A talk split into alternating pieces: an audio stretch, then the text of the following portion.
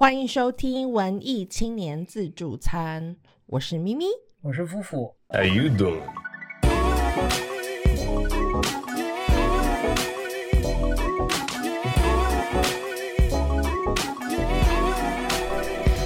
好的，我们今天呢，我们要来呃即兴写小说。今天的这集节目，好，那我因为我最近我在看一本那个科幻小说，然后这本科幻小说呢是那个呃，就是之前那个电影《火星任务》诶，之前电影那个电影叫什么名字？《Martian》。嗯，这本呃这个电影的那个小说的作者，然后他的新的小说，然后这本小说叫做《极限返航》，我希望那个出版社来跟我们合作一下。反正我最近在看这本小说啦，然后这本小说我觉得很有趣，就是它里面有很多很写实的呃呃科学呃观念。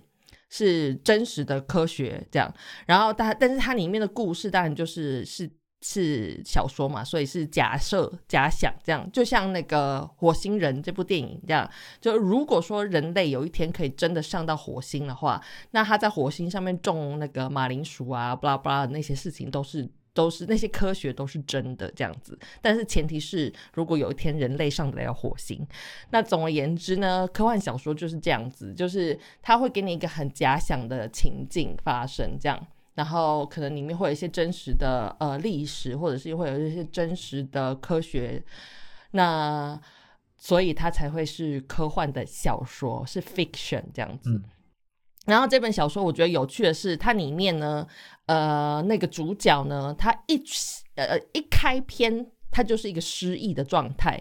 那我们所有的人就是要靠着他捡拾自己的呃片段记忆去理解他是谁。那所以我们读者就是跟着他一起去理解他到底是谁。那失忆的他是怎么样靠这些记忆去找找出来他自己是谁呢？他就靠他的呃，比如说他的文化。他的文化记忆跟他以他记得的已经内化了的行为记忆，比如说他的习惯啊那些，然后去找他可能会是谁。比如说他中间有讲到一大段是他在测量距离的时候，他很直接的就想用英尺跟英寸在想距离，然后会使用英尺跟英寸的会是什么样国家的人呢？我不知道大家对这个有没有一个就是 大概的那个。你知道吗？就就是英语系国家，美国人其实大部分是美国人会用那就是他们的测量跟其他人不太一样，这样，所以他在想距离的时候，他就是用英尺跟英寸，所以他就想说啊，那我一定不外乎就是美国人啊，或者是那个加拿大人啊，或者是就是这些国家的人这样子，然后他才去慢慢去找他到底是谁。那我们今天想要跟大家聊的就是关于文化方面的，我我称之为 culture fiction，、嗯。就是文化的小说。就我们今天要来写一些呃情境，嗯。然后这些假想的情境里面呢，我们会带入我们身边就是我们认识的各个国家的人这样子，嗯。所以我们把这些人的文化。真实的文化跟人物带进我们假想的故事里面，然后跟大家分享一下这些不同国家文化的呃的样子到底是什么。所以，我们今天这个小说呢，嗯，应该说是怎么说？人物是完全属实，但故事如有雷同，纯属巧合，是这样子状态。就这样，嗯哼，好，所以我们要从什么什么东西带入？从情境嘛，我们就直接开始说故事，这样让大家去听好，这故事。好，好好好好，OK，好，好，你要跟我演戏吗？还是我们就好 要演戏吗？不用了吧？变成广播剧？真的啊？Do we need an accent？好，不要不要不要，好，我们就看心情，想的话就就可以演两段这样。今天这个故事呢，我们的开始就是像一般每个人，今天是一个非常风和日丽的日子，但是我要出门去上班。那出门去上班呢，就是我们各国人的话，对于出门去上班这件事情，会有不一样的想法跟交通工具。比如说台湾人来说好了，你说要出门去上班，你想到的第一项，你是怎么样去上班？捷运。捷运，可是我觉得那个是台北人的思维啊因为，我觉得。对，我觉得那是台北人的思维，对对，我觉得大部分的台湾人那个连接是对是机车，所以那个那个机车，其实在其他西方人或者是其他国家的人眼里来说，就是很台湾的东西。嗯嗯嗯就是 YouTube 之前不是有那个影片，表示永和、嗯，那个桥挤满了对机车，嗯，那个是世界闻名的画面。没错。所以讲到机车，骑机车代步的话，就会想到是台湾人。嗯嗯嗯，其他的国家的人呢，比如说出门去上班，嗯，因为我们都在国外工作过，嗯嗯。你在英国跟澳洲的工作过吗？嗯嗯嗯，像英国，然后我觉得法国跟英国其实有一点类似，大部分的人都仰赖地铁系统，然后可是就是他们的地铁系统因为时间太久远，所以很糟糕。就你说他们的地铁很老旧的意思，对对对，像我我觉得大部分的台湾人可能很难想象咯，就是那个呃。巴黎跟伦敦的地铁里面是没有空调的，英国的地铁我真的恶名昭彰，他们之前有很多人因为天气太热。然后在通勤的期间，可以会在地铁里面晕倒，嗯，我我有试过，就是那个空气之浊。你有晕倒过是？就中暑，然后被人家搬到一楼。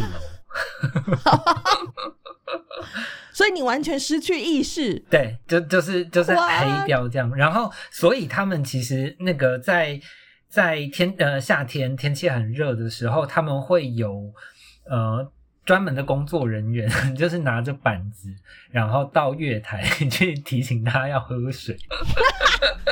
他们有人，你说在英国会有人拿板子，对然后写说要记得喝水，对对然后在月台走来走去。对对对为为什么要做这种事情？对，为什么不直接广播站内广播就好？这样不大家都听得到吗？他们很爱用站内广播啊。嗯我记得我以前在英国的旅行的时候，然后有的时候会搭到最后一班车。嗯那最后一班车的时候，那个站内广播之凶，他们会一直说，就是什么 "It's no train coming, no train coming"，就是一直在把叫你走，叫你不要在月台上。所以，对啊，为什么不用站内广播？要举牌这么原始？就因为他们耳朵很硬，这样子，就大家坐了几十年的地铁，然后还是会有人不带水坐地铁，然后还是会就是昏倒在地铁里面，因为他们真的很糟糕，就是伦敦又比呃巴黎糟糕，虽然巴黎的地铁也很糟糕，但是巴黎的地铁没有这么封闭。然后，呃，也有比较多线路是那个在地上的啦。伦敦的地铁是不管是地铁站还是地铁里面，都是完全没有空调的。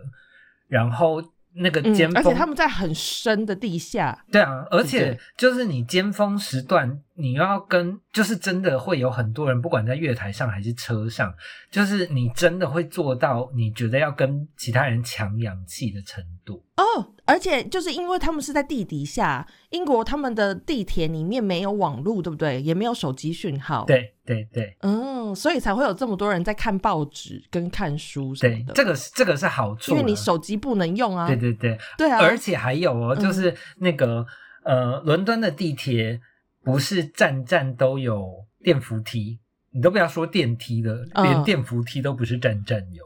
那是怎么就楼梯？所以你要走很久就对了。对啊，就是如果你有呃呃，像我我在英国生活的朋友们，就是呃，我们今天如果就是你要去进出机场，就是大家会挑离你家最近那一站，但是可能有电梯或者是那个有手扶梯的那一站嗯出来，然后他们宁可就是、嗯、行李才可以。对他们宁可从那个稍微远一点的站出来，然后那个多花一点钱打车回家，或者是怎么样的，就是他们嗯也不要，嗯就是从那个地下三四十公尺，就是扛自己那三十公斤的 行李上楼。哎、那这样子就代表说，他们其实是一个非常不友善，就是身障的朋友们，哦可能就没有办法搭地铁。哦，可是这个这个东西很有趣哦，就是嗯一般人都会觉得英国人很冷漠嘛，我个人也完全是这样认为的。可是哦，就是英国人在那个地铁，我觉得尤其是在地铁站，就是他们会非常非常的友善。就是你不管是、呃，你推娃娃车啦，然后你推菜篮啦，或者是那个嗯你坐轮椅啦，然后或者是你提大行李，就是旁边的人一定会停下来帮你。哇哦，大家都是 local 吗？本地人吗？对啊，我觉得就是因为他们深深的知道，就是他们的那个呃 day to day life 有很多么的痛苦。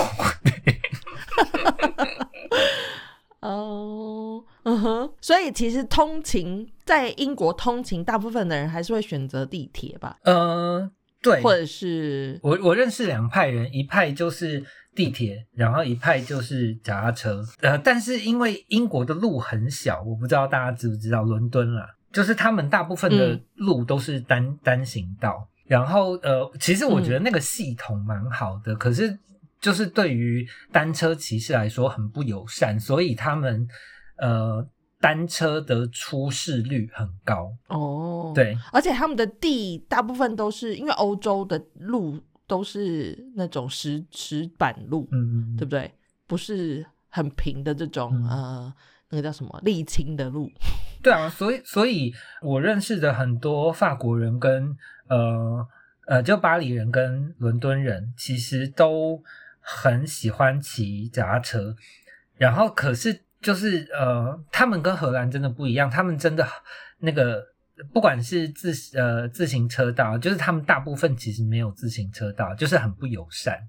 嗯对，嗯嗯嗯嗯，对啊，所以、嗯呃，他们就是你你是外地人，然后你想要骑他们的脚踏车的时候，他们都会就是稍微规劝你，就是那个就是每年会有多少人死在路上被公车压过之类的。我的 这个很像英国人的作风、对，哎我就是有这样被吓唬过。不然就是会死哦对，怎么样就会死哦。嗯，嗯，对，像荷兰真的真的就是脚踏车，而且他们是不论刮风下雨，什么样的天气，暴风雪，他们都能骑脚踏车。我觉得这个也是蛮疯的。嗯而且他们对脚踏车已经到了一种偏执的状态，嗯就那脚踏车可以成为传家宝嗯的那种程度。嗯 对他们，嗯，也有地铁，嗯但是他们那个不算是捷运，比较像是就是火车车这样子的。但是他们，嗯嗯对对对，火车区间车，但是他们的火车也算是很发达，就是通很多地方。嗯所以大部分的人，如果说你要去跨城市上班，大部分人就是会搭火车。嗯嗯，然后，如果说你上班的地方是离家大概二十公里、二十五公里以内，或者三十公里以内，嗯他们就会骑车。嗯嗯嗯，你说恐不恐怖？骑脚踏车哦不是不是机车哦，没有？可是可是我就觉得 二十几公里。可是我觉得荷兰不一样的地方就是，呃，就是不只是一般的那些友善，我觉得它是连整个国家的配置嗯。都很依照就是那个自行车这个概念去发展，就是它它会在那个两个比较大的城市里面，就是放一些小镇，就是让你有中继站，然后让你不会觉得我一次就是二十公里都是那个一样的风景，然后慢慢长路这样子。没没东西。对对对对，可是也是有这样子的地方啊，就是真的，一一路上就是草跟草 跟草，还有草，没有什么其他的东西。嗯但是他们有发明一些，就是让大家骑脚踏车会骑得更舒适的方法，比如说他们有电动脚踏车，他们的电动脚踏车很早很早就开始很很多人会买啦，嗯，就是它它一样是要用踩的，但是它有电力，所以它可以让你就是在又踩脚踏车，但是又可以让你的速度加速，这样子，就是类似像这样子的东西。嗯然后还有他们真的很友善的是，他们的路都是平的，嗯。他们绝对不会有任何路障，比如说像消防栓那些东西，他们都是嵌在地底下的。嗯嗯嗯。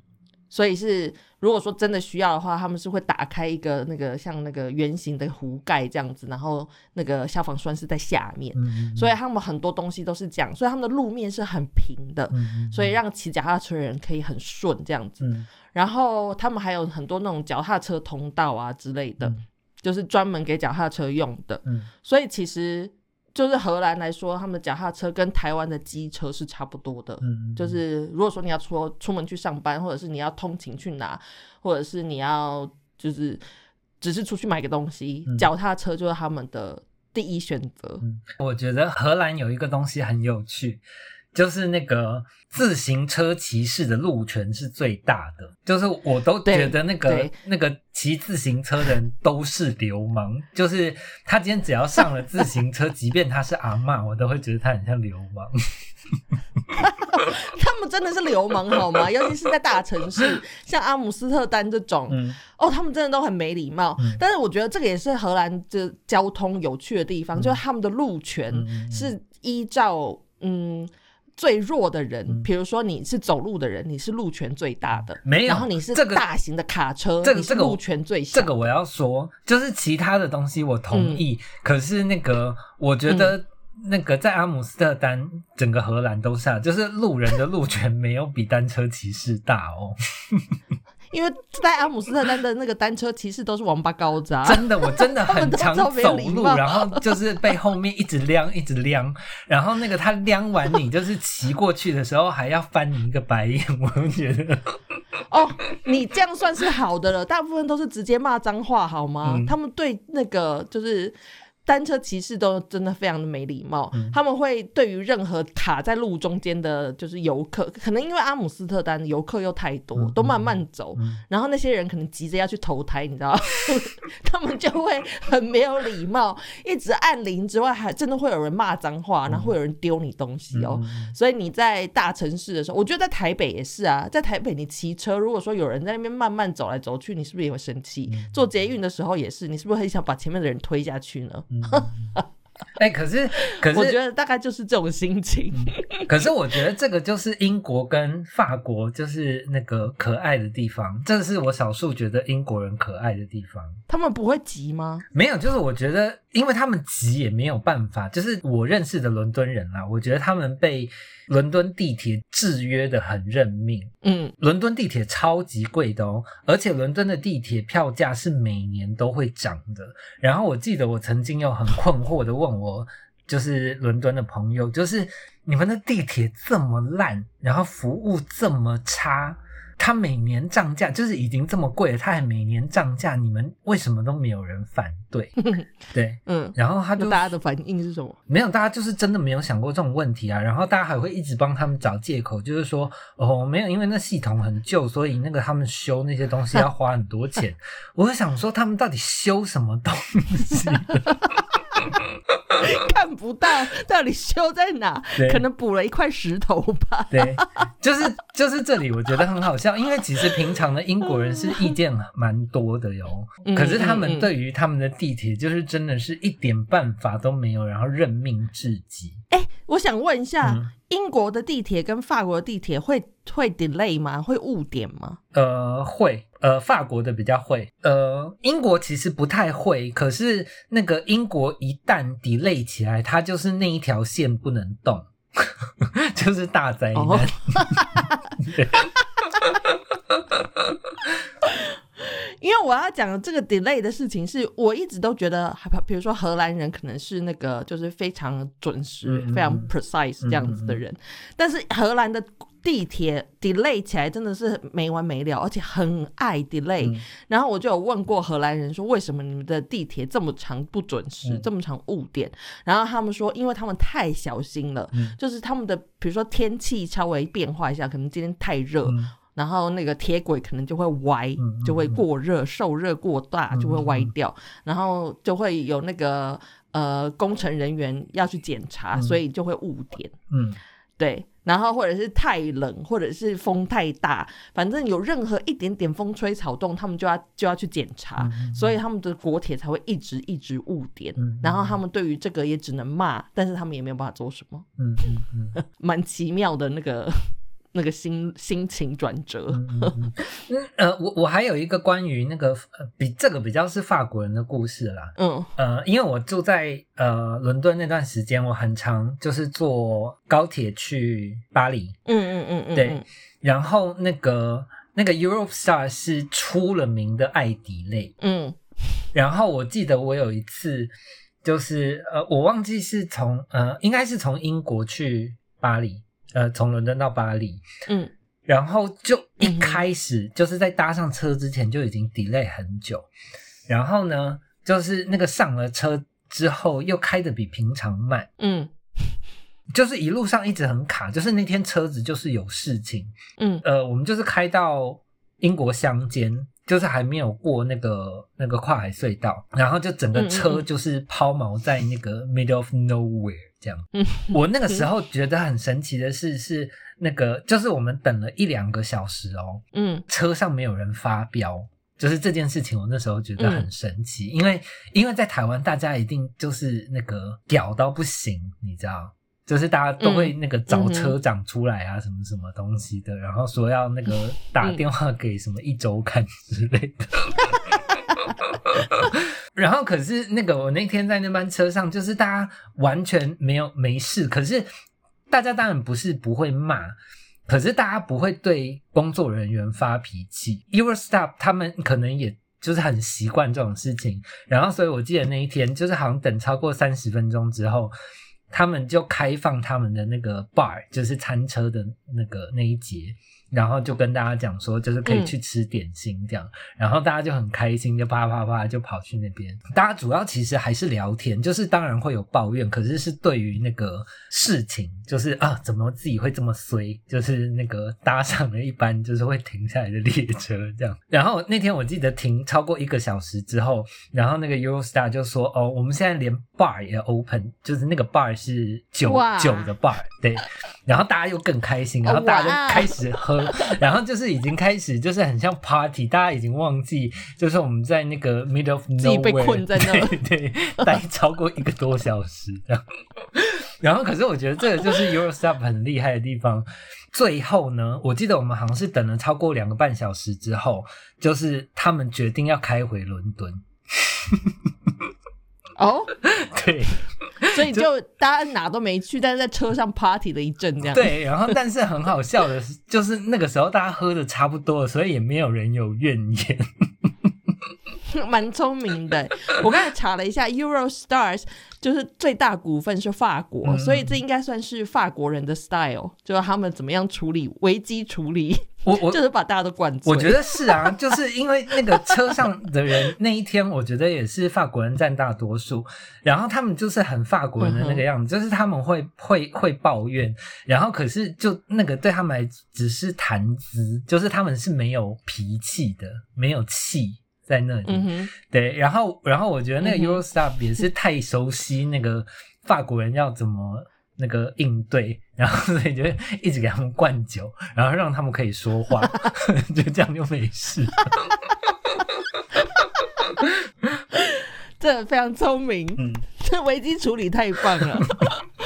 通勤这样子的事情，我觉得可以显示各国的民情，就因为是 daily life 嘛。嗯嗯而且你刚才说那个跨海 Eurostar，其实有很多英国跟那个欧洲的人民是靠那一条跨海线去，就是在在国外工作这样。嗯嗯嗯但那个是在英国脱欧之前呢、我不知道现在英国脱欧了之后，是不是还有人这样跨海工作？嗯其实，在欧洲有很多人是用飞机在通勤嗯的哦，嗯就是所谓的空中巴士。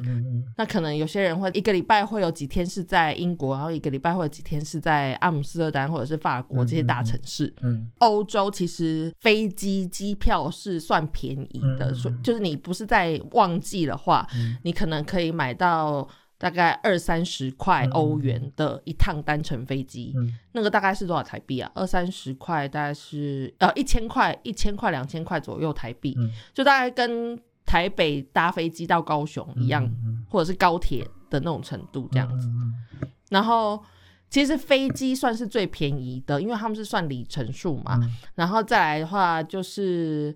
呃，自自驾开车当然是最便宜的，但是就时间会比较久。嗯然后在欧洲这种跨国的，其实是火车是最贵的。嗯嗯所以如果说你们要来欧洲旅行的人的话，呃，除非你有你的年纪是什么二十六岁以下，好像有那个就是 Eurostar，好像你可以申请那个就是青年什么就是 pass 之对类的东 Euro 西。那个的话就可能真的比较便宜，但是你一般人的话，如果说你为了要省旅费而去搭火车的话，这个就是一个很错误的观念。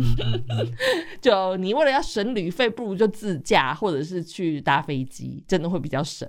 嗯嗯嗯然后好，我们上完班了，上班完之后呢，我们下了班，然后可能在路上就是回家的路上呢，就遇到了一些就是久违了的朋友，就是可能没有什么再联络的，然后就在遇路上遇遇到，然后可能就会说，哎，就是客套话。对台湾人来说啦，就可能是客套话，说：“哎，我们再约吃饭吧，这样再约个时间吃饭，这样。”对。那我觉得这个的话，这一句话对各国人也都会有不一样的意义。比如说我自己来说好了，我觉得，比如说对台湾人来说，你这样一个不熟的朋友在路上，然后你结束的时候，你说：“嗯，再约吃饭吧。”呃，有两种极端情形，一种是你真的想要跟这个人再约，嗯，就可能是你聊天的过程中发现，哦，这个人好像可以再回复联络，然后你就想要跟这个人再约。另一种情形就是你一点兴趣都没有，就只是客套话。那如果说你真的想再约的话，你就会跟人家确确认，比如说手机号码或者是什么，怎么联络到这个人嘛。然后如果你只是客套话，你当然就会会挥挥手，然后就赶快走了这样。然后我觉得那个。呃，对于荷兰人来说，如果说你你说我们再约时间吃饭吗？对他们来说是非常非常重要的一个约定。嗯，就是他们会很认真，然后他们就会立刻的跟你说：“哦，好啊，好啊。”然后他们就会把他的 schedule 整个给你，嗯，就是告诉你说他什么什么时候说可以，然后什么什么时候不行，然后他们就会很认真的在家等你约。所以，所以说，如果说你要跟荷兰人说再约吃饭的话，你最好是给我旅行，你不能只是给我客套话，他们没有客套话这种事情。嗯嗯，你刚刚这样讲完之后，我觉得就是台湾人其实跟英国人蛮像的，耶，好好难过吗？对啊，因为我刚刚也在想，就是如果我今天在台湾用中文。就是跟人家说，我们在约时间吃饭吧。就是我觉得，你的心情是什么？对，如果我会讲这种话的时候，一定表示是我要逃跑的。就是 对，是不是？对，因为因为如果是我真的要跟他吃饭的人，就是我觉得我不会，根本不会说你就直接约啊。对对对对，对啊，对。然后，然后，所以我刚你你讲那个，我就突然就是有一点那个背脊一凉，就是觉得啊，我们跟糟糕的英国人是一样的，因为因为英国人我认识的英国人真的是社交假面的，因为我认识的英国人就是我觉得他们没有恶意，但是他们就是呃本能反应，他根本想都没有想就说 OK，呃，Let's catch up next time。但是他根本就是没有意识，他有说这句话，那个跟等于是一个一个打招呼，就是以对，就跟没有没有不是打招呼，就是对他来说那个就是再见，就是 Let's have dinner sometime 这样，Let's catch up sometime。对，哦，真的，因为因为美国人也会说 later，就是就是等一下。等一下见啊之类的，可是那个也只是一个打招呼，一个拜拜的意思。没有没有，我我觉得我觉得美国人那个还比较可以理解，就是那个真的是 casual，就是他们比较会讲那个那个啊 catch you later，或者是那个 talk later，就是就是那个比较是命运的感觉，就是他他也没有在敷衍哦。对，可是英国人就是就是如果遇到就遇到了，对对对对对对。可是英国人讲这句话是他在讲那个 let's 的时候，就是那个他已经准备好要离开了，就已经前脚已经踏出去了。对对对对对。就是就是就是他在讲 let's 的时候，就是后面还有那个就是 catch up later 那个时候，就是你如果要伸出手，就是问他什么时候的时候，他已经消失了，就大概是这个感觉。就你连他头发都拉不到，对对对，衣角都拉不到程度。对，哦。嗯哼，所以英国人如果遇到了荷兰人的话，就会很很困扰。好想要两方都会很困扰，两方会超困扰的，真的。一方一直很想走，一方超认真。你可以回去问你先生他有没有英国朋友，我觉得应该是没有。他们没有办法交朋友吧？这太困扰了。然后，然后再来，我想要讲那个法国人，但是我认识的法国人大部分是巴黎人啊，所以我我我不太知道那个会不会有比较大的差异。嗯哼，对，就是我觉得法国人的话就很微妙，就是嗯，他会从他的眼神透露出来。他讲这句话到底是什么意透思？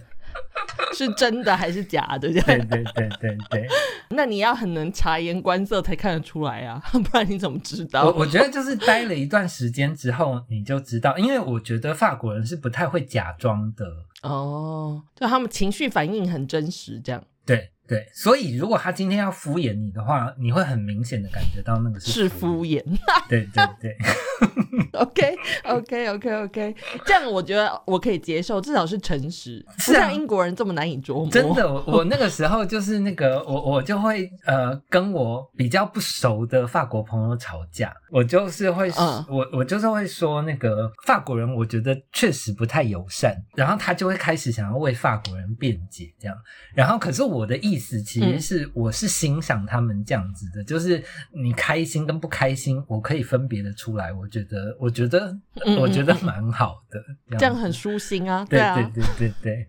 我刚才在想说“再约吃饭吧”这句话，其实在讲的同时，就是有很两极的感觉嘛。嗯嗯嗯就是只有我们现在讲的这几个国家的人，就反应会这样。我觉得我在想说，比如说德国人，我们的德国朋友，如果是他们问这句话，我感觉他们就已经是把那个就是手机或者是纸笔拿出来，他已经把已经在 schedule 等看好那个。对，要要要，已经要确认 schedule 了，就是他们是真的是真心的问的这个问题，所以。对，我觉得我我已经可以想象到画面，就是那个他们已经在记，就是等你回应说什么时候、什么时间这样。嗯嗯嗯，我我觉得其实一般的德国人不太会说这种话。对他们不会说再约吃饭吧？对对对这样子，就是我觉得这个对他们来讲会是嗯很大的压力，你知道？就是他们今天、嗯，对对对，对，就是他如果真的要要约你吃饭，他真的就会先看好他的 schedule，然后发现有空档之后，然后他才会说，就是那个哪一天的几点我们来吃饭吧，这样子。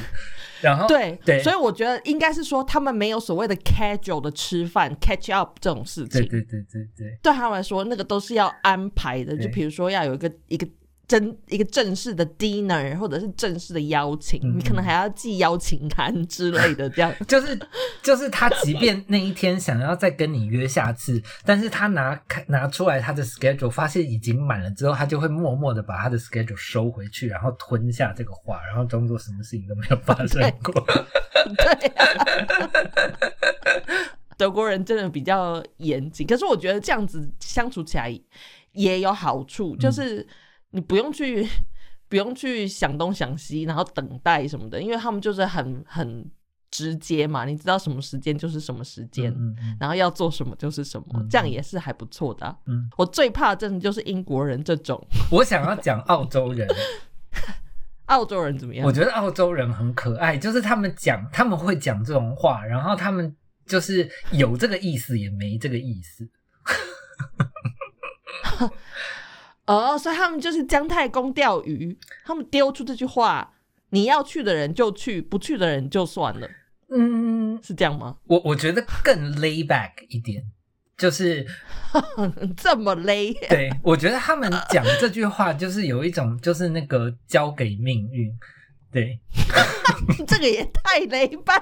可是你仔细想想，就是命运对，是，呃，我觉得，我觉得是因为澳洲是一个太大的地方，然后我很常跟那个我澳洲的朋友，因为其实我们是 backpacker 嘛，然后 backpacker 其实还是会有一些计划，就是可能我什么，就是某一段时间会到哪一个城市。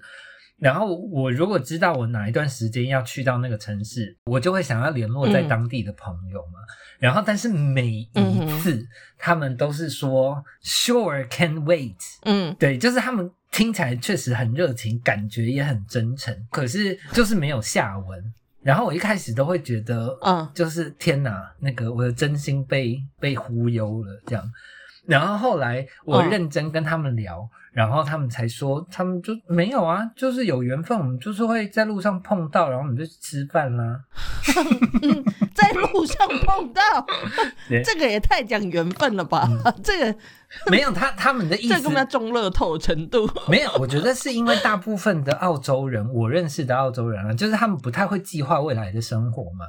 那你你现在跟他讲说，哦就是你下个月三号会到，然后但是他不知道他下个月哦。三号会在哪里啊，然后他在他干嘛？对啊，他也不会给你真的是。那个 promise 啊，嗯，所以我觉得他们应该是就是他们不会为了你去改变他们原本的生活形态跟 schedule。是的，所以是的，所以你问的时候，他没有办法给你答复。嗯。但是如果说你问的那一天他刚好有空，哇，那你们就撞到了，择日不如呃择期不如撞日。对，所以 就是这样子的感所以我觉得澳洲人就是他们完全就是交给命运，就是那个 机缘。太精彩了一对，点。这机缘怎么样安排，我们就怎么样做，不要强求。哇塞！所以跟澳洲人交朋友要要交给命运的安排，有没有缘分？然后反反正我们就这样约时间，比如说好，就真的约到了，好了，真的约了，那我们就是下一个，我们是要约说我们要去参加某个人的呃呃入入 live to 的 party，、嗯。或者是某个人办了一个 party，然后我们就说，哎、那我们不如就那个时候去好了，嗯，就是一起去这个人的 party。嗯。对，那对于参加 party 这件事情，我觉得每个人也每一国人因为国情的关系，大家对 party 的期待值跟怎么准备去这个 party 也会有很大的不同。嗯。其实台湾人对于 party 这件事情，好像就是就是可能台湾人，我觉得应该是去，比如说说了一个 party，我们会想到去 KTV，、对不对？嗯。或者是去大家会去酒吧，嗯。就去喝酒、去庆祝这样子，就是一些这种呃娱乐场所，比如说 KTV 或酒吧这样。嗯。然后我觉得对于荷兰人来说，如果说我们要去参加一个 party，他们会，我 我觉得荷兰人的 party 很可怕，嗯。很无聊，对，就是无聊到我这。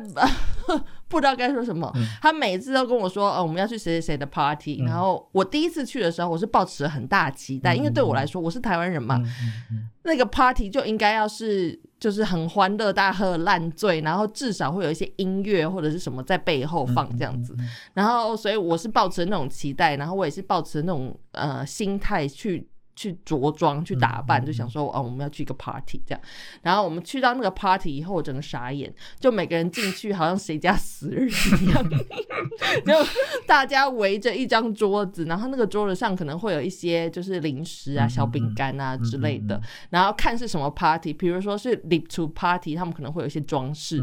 就是就是一些气球或者什么生日 party 的话，可能就会有蛋糕啊，或者一些装饰这样。嗯然后就反正是大家都是坐着，嗯然后就是围着一张桌子，然后就是每个人你进去的时候呢，你就要一个一个跟大家握手，嗯然后说恭喜恭喜恭喜恭喜恭喜恭喜恭喜恭喜嗯这样，然后然后就稍微自我介绍一下谁谁谁，交换一下名字，然后再就坐下来了。然后坐下来之后也没有什么音乐，啥都没，就大家就聊天。嗯嗯。就是聊天，一直聊，嗯。然后中间可能会掺插一些酒精，喝点酒啊，白酒、红酒或者是啤酒，然后吃点零食，嗯然后就是聊天，就这样嗯，我我我，nothing else。我懂，我懂，因为其实我 我一直有一个理论，就是那个这样讲好像会得罪很多人，就是越落后的国家，那个 party 会越好玩。是这样吗？可是德国的 party 也好玩呢、嗯德国不算落后国家吧？呃呃，还是因为他们人民比较压抑？没有没有，我我觉得我觉得那个那个 party 的定义不太一样，但是因为我没有受邀去过德国人家 party，所以这个我没有办法说。哦，也是。然后我我可以说的就是，呃，就是当然英国也是会有很疯狂、很好玩的 party，但是对于一般人来说，就是他如果真的邀请你去他家的 party，那个就真的是一个葬礼。那就跟荷兰差不多。对，就是就是很像那个 vicious 那个样子。可是我觉得英国的更可怕，因为他们我我以我的理解啊，我觉得他们会觉得社交是一种基本能力，所以没有人会救你。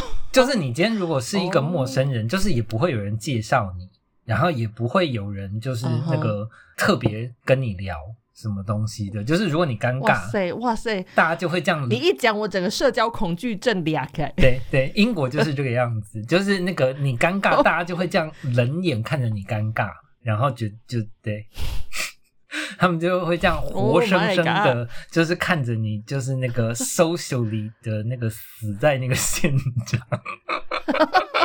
好可怕，好可怕对，！Oh my god！真的很无聊，因为英国就是你今天如果真的受邀去一个人家里的那个 party，就是那个大家其实会稍微穿的正式一点，就是不会太随便，所以就真的很像是要去参加葬礼 一个葬礼，对对对对对。然后，然后，就算你真的跟大家攀谈起来，就是英国人其实不不会不太会聊什么八卦、私事这些东西，然后所以他们聊的嗯就、就是那个就是他们的花园怎么样，然后他们的邻居又怎么了？哦，对，就是一些抱怨的小事。对对对，就是就是嗯真的很、很那个不着边际，你真的不知道这个到底是要干什么？要聊屁，对，荷兰人也是，荷兰人就是聊一些那种呃，在在公司，哎，公司的状况怎么样啊？然后那个平常就隔壁家的谁谁谁什么什么发生什么事情啊？嗯嗯就是这种很无聊、很小很小的事情，嗯，或者是今天超市什么什么大打折啊，这种，对啊。就是这种不着边际的话，你要怎么 social 呢？就也不是聊心事，嗯嗯，没有，所以我觉得对他们懂无法来说，这个这个就完全就是一个社交性的功能啊，就是他今天办这个 party 一定有它的功能。嗯，确实是，就是很社交，就会讨论工作。我觉得就是真的是社交场合才会出现的，嗯，就是会聊一些很 formal 的事情这样子。法国我觉得就就就有一点不一样了。所以法国是比较低低下的社会吗，没有没有没有，他们也没有，低等的国家。他们也没有到比较好玩啦、但是那个以我的经验，就是法国他们如果今天要举办 party，他们会比较有主题性，就是譬如说我们今天是哦。brunch party，、那大家就是嗯。对，就是 focus 就会在那个 brunch 上面，或者是 board game party，嗯对，然后但是比较一般的 party 就会是那个认真聊天，但是他们的聊天是很热络的，跟那个跟那个英国的那种丧礼是 不一样的。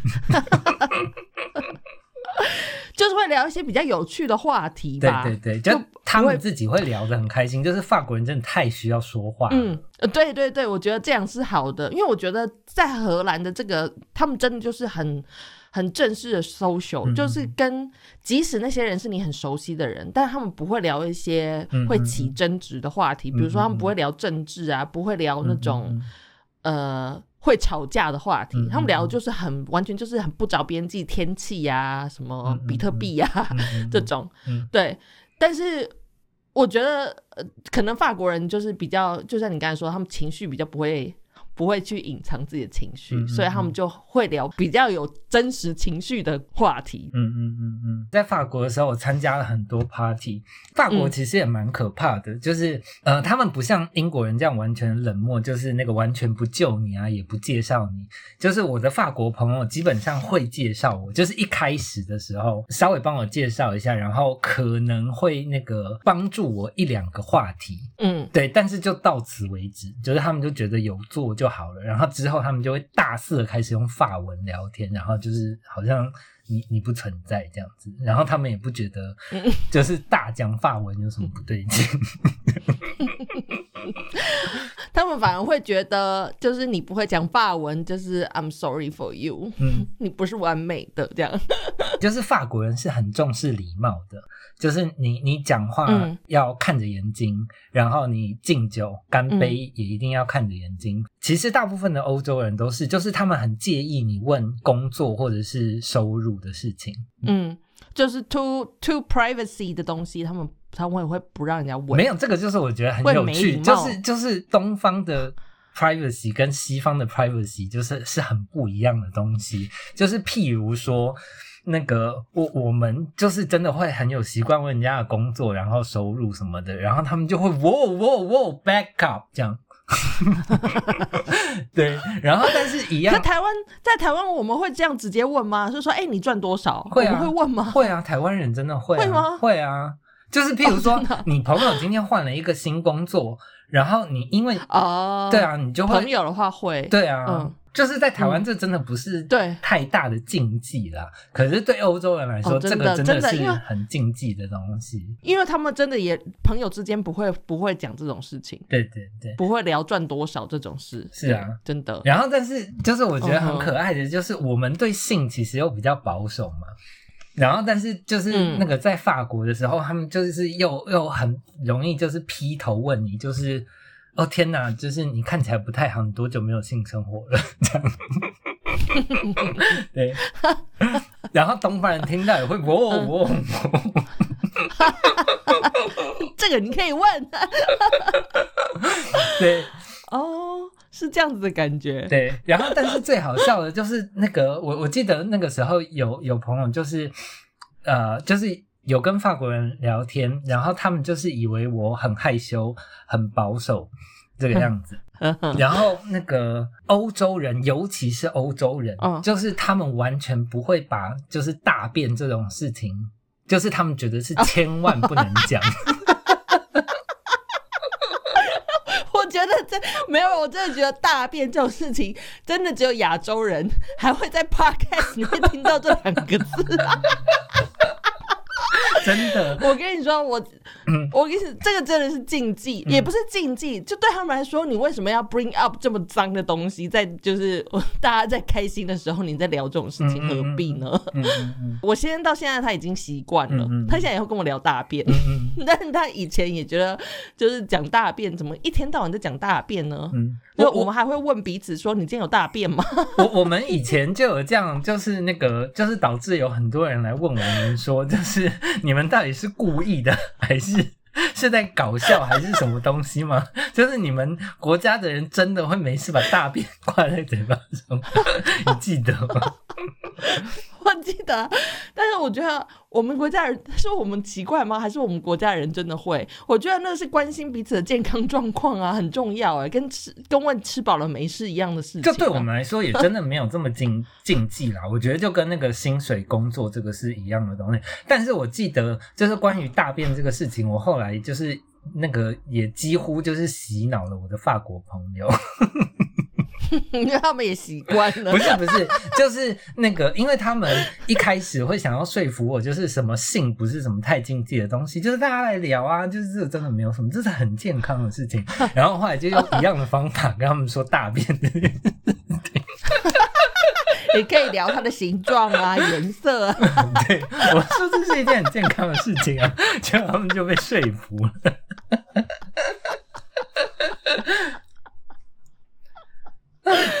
哎呦，啊，这个真的好笑，这个还真的是以其人之道还其人之身呢。这这就是我觉得那个文化差异，就是有时候真的蛮酷的地方。我知道，如果遇到这种情形，会问到不问到我不想回答的问题的时候，我也可以用这个来治他们。哎，实在是好好笑。我还想说，我参加过，因为我在荷兰有认识很多西班牙的朋友，然后我去参加过西班牙的那种 house party。嗯。西班牙人真的很，我我真的觉得他们在荷兰生活一定跟我一样很痛苦。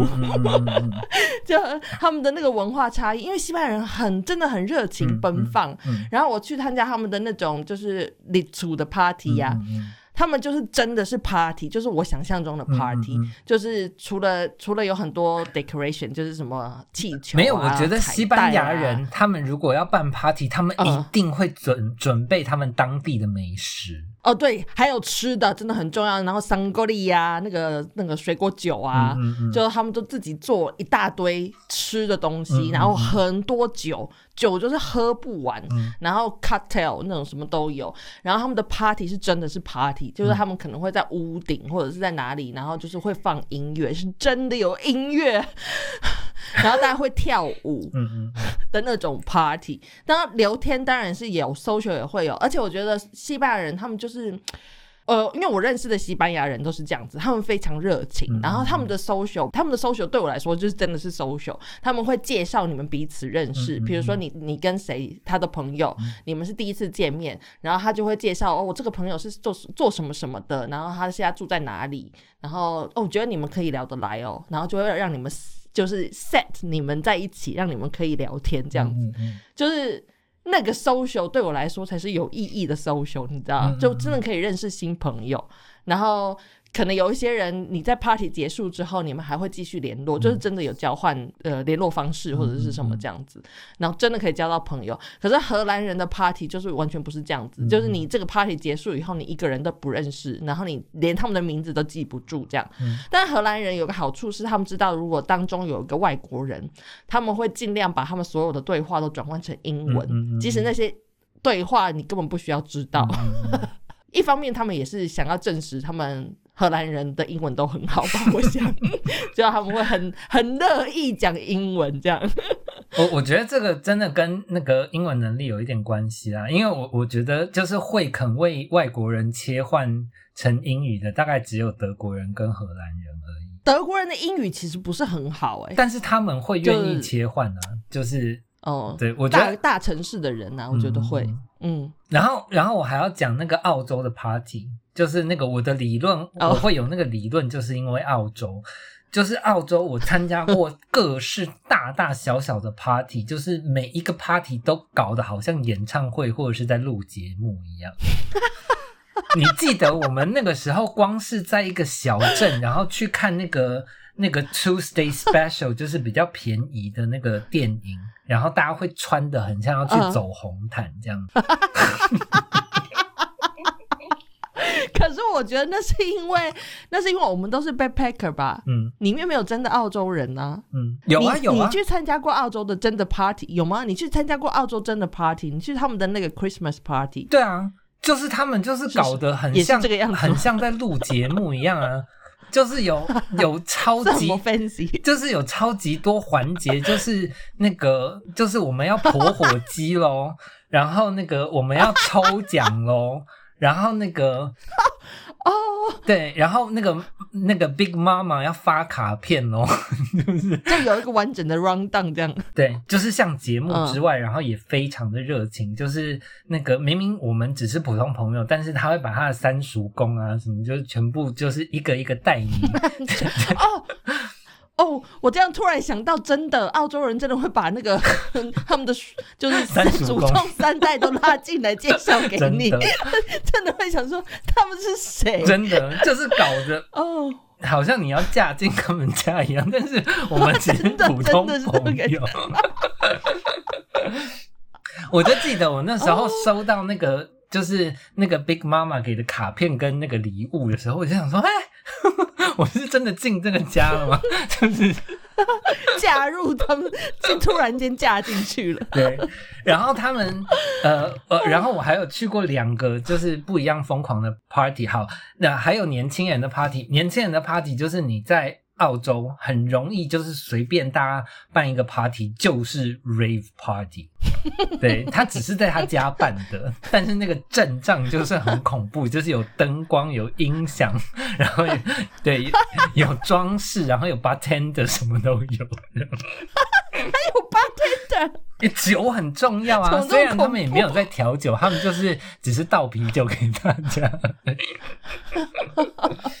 我觉得在澳洲是大家就是酒喝的蛮凶的，嗯而且他们会有很多游戏。嗯嗯嗯其实这也是我对 party 的印象，应该要是这样子的，所以我才会在荷兰就是受到这么大的冲击。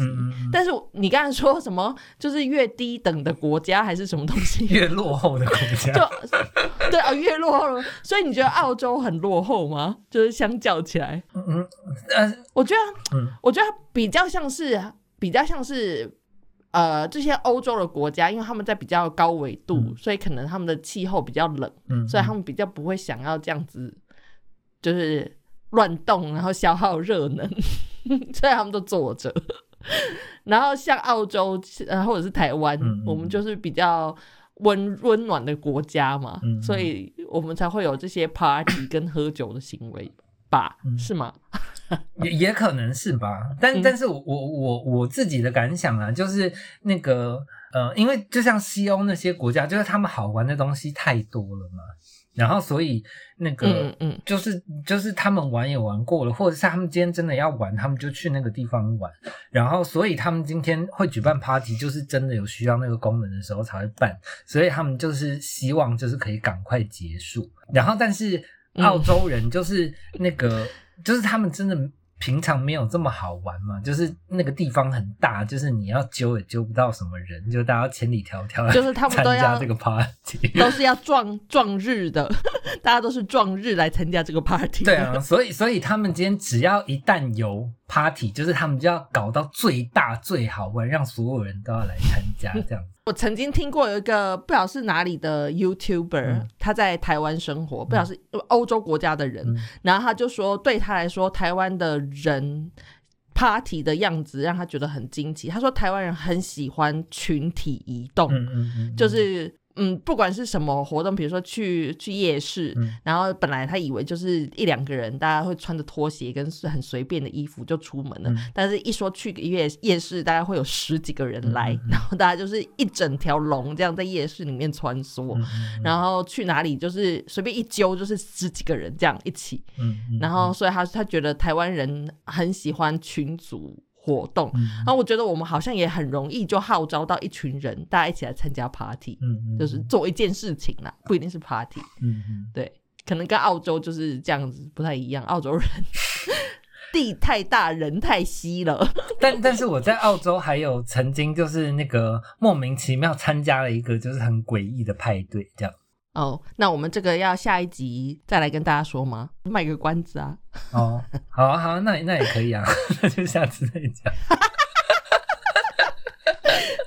好，我们这一集就先到这边结束。然后大家想要继续听的话呢，就发生了什么事，我们就下一集再来继续，好不好呢？